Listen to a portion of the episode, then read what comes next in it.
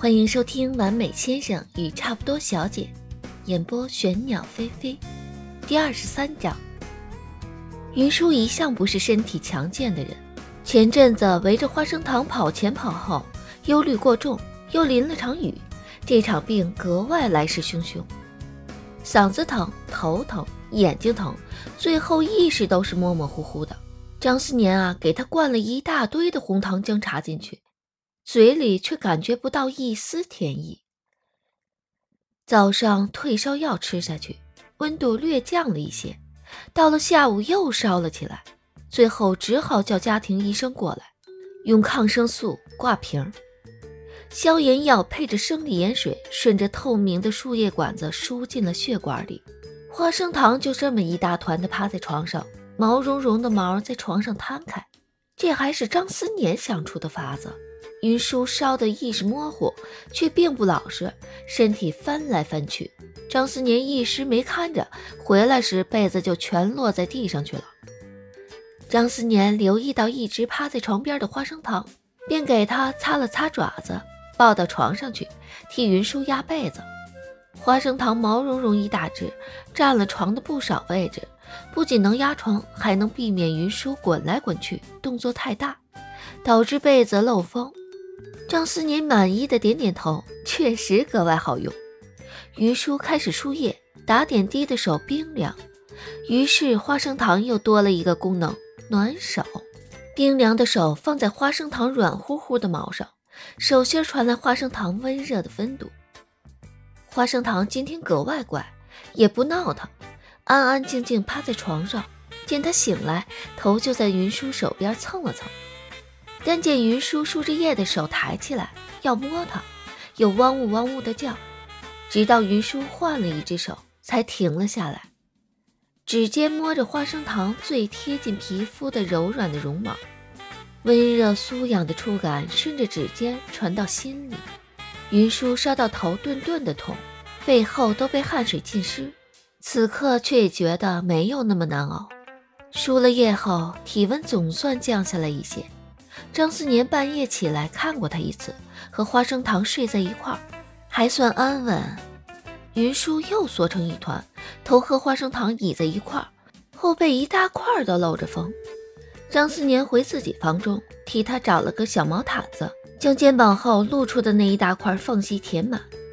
第二天一早，测了下额头的温度，还是有些低烧。我已经好多了。不用人时时刻刻在眼前看着，你上班去吧。昨天张思年照顾云舒一天，同一屋檐下住了那么久，他对张思年的忙碌程度知道的很清楚。张思年低头替他搅着一杯冲剂。助理等下会把文件送过来。虽是名义上对等的夫妻关系，但云舒小他太多，又小孩性子。他自认有义务在这段期间照顾好他。把药喝了。张思年将已经有些凉了的冲剂递给云舒，云舒像花生糖平日喝水一样，伸出舌头舔了舔，尝了尝冲剂的味道。他今日味觉恢复了一些，迅速缩回舌头，苦大仇深地盯着这碗药，像是要把杯子底儿给盯穿。张思年见他这般神情。内心暗暗觉得好笑，淡淡道：“药必须喝完。”云舒盯着这杯药，咽了咽口水，最后一副大义凛然的模样，一仰头将药灌进了嗓子里。唉，喝完吐着舌头，五官缩成一团，太苦了。张思年将装了清水的杯子递给他：“等下啊，医生会再过来，让医生看看。”还要不要再继续输一天液？上午再输了一瓶液，烧总算是退下来了，但嗓子依旧疼，咳个不停。张思年第三天恢复正常上班模式，但在灶台上给他温着炖好的川贝雪梨，他味觉基本恢复，一勺子喝下去甜丝丝的。后来咳嗽一直没有完全好，时不时会咳。张思年和医生一致认为。这种情况药没有必要再用。云舒每天早上下楼，厨房里都温着川贝雪梨，晚上也是各种滋阴润肺的汤。最初喝起来还觉得甜丝丝的，后面喝的多了，一闻到空气中的甜味儿，就连餐厅都不想再进。好在喝了一周，总算连隐隐的咳嗽也好了。正是甜腻腻的汤告别了，云舒的病好全了，恢复活蹦乱跳的状态。家里另一个病号状况却算不上好，马上就要到花生糖十一岁的生日。往年云舒早早就开始兴冲冲地替他订蛋糕、准备礼物，今年却怎么也开心不起来。花生糖的精神状态变得越来越差，越来越不愿意出门。云舒试图带着他出去遛弯，没走两步就趴在他腿边撒娇要回去。唯一的自主活动，就是在云舒每次出门后，都慢慢走到房门口趴着，已经开始浑浊的眼睛固执地盯着门口。云舒不回来，张思年怎么哄都是不会自己回去吃饭睡觉的。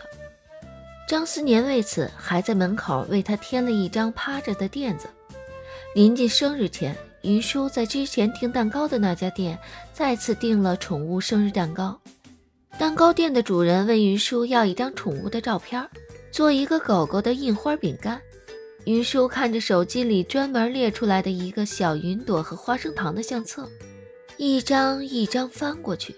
从最近他给花生糖洗澡时一人一狗满身泡沫的自拍，到夕阳下花生糖撒着花跑向自己，自己张开手臂准备接住他的剪影。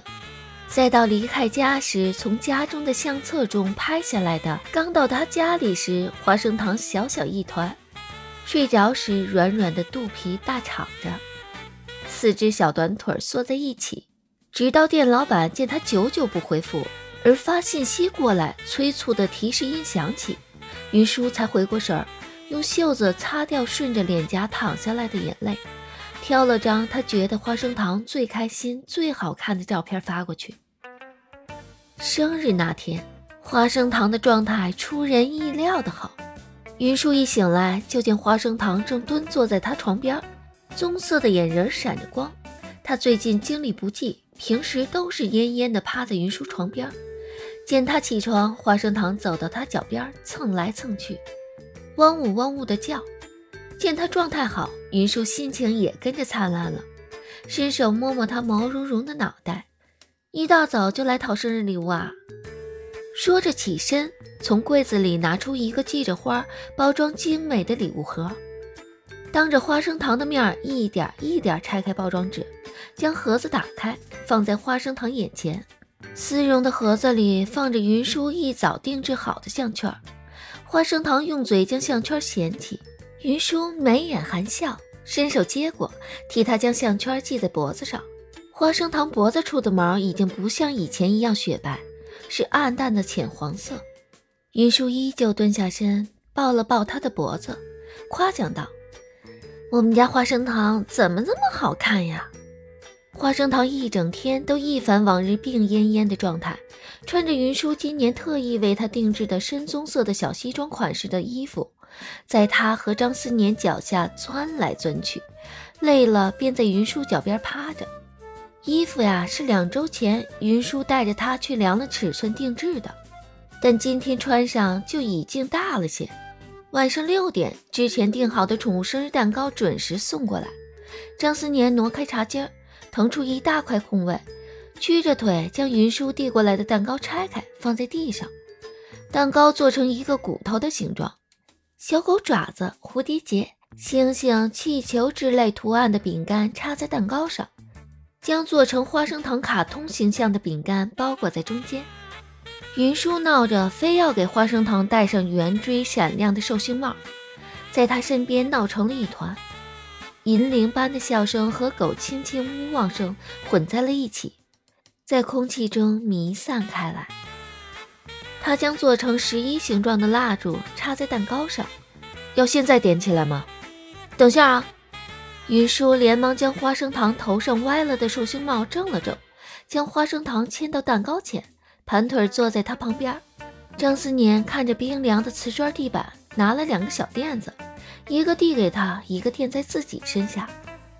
他从来没这样席地而坐过。坐下时动作还有些不自然，然后点燃蜡烛。